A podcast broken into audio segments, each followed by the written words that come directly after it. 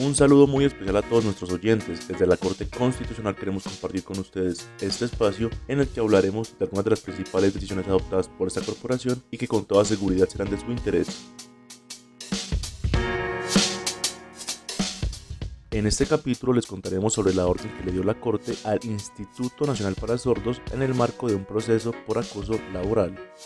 En este caso, una ciudadana denunció ser víctima de acoso laboral al interior del Instituto para Sordos, situación que la llevó a renunciar. Posteriormente, presentó demanda de nulidad contra la resolución que aceptó dicha renuncia.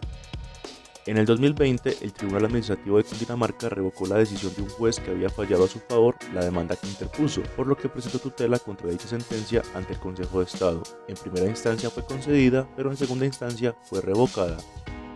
La Corte se pronunció y dijo que en casos de acoso laboral en los que la presunta víctima es una mujer, la autoridad judicial debe adelantar el análisis probatorio incluyendo un enfoque de género, teniendo en cuenta el ambiente de agresividad y discriminación que ha permeado su presencia en el mercado laboral.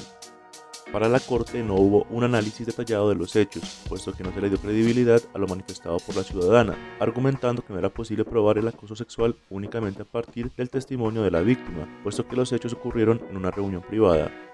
Entonces, ¿qué ordenó la sentencia? El fallo revocó la sentencia del Consejo de Estado en segunda instancia. Como consecuencia, el Tribunal Administrativo de Cundinamarca deberá proferir un fallo en el que reconozca que la ciudadana fue víctima de acoso laboral y disponga su reintegro al mismo cargo o a uno de mejores condiciones, además del pago de una indemnización.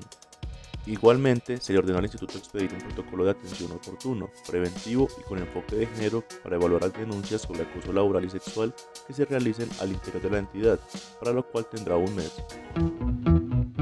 Para quienes quieran ampliar información sobre esta decisión, la sentencia de la T-198 de 2022 y la ponente la magistrada Cristina Pardo Schlesinger.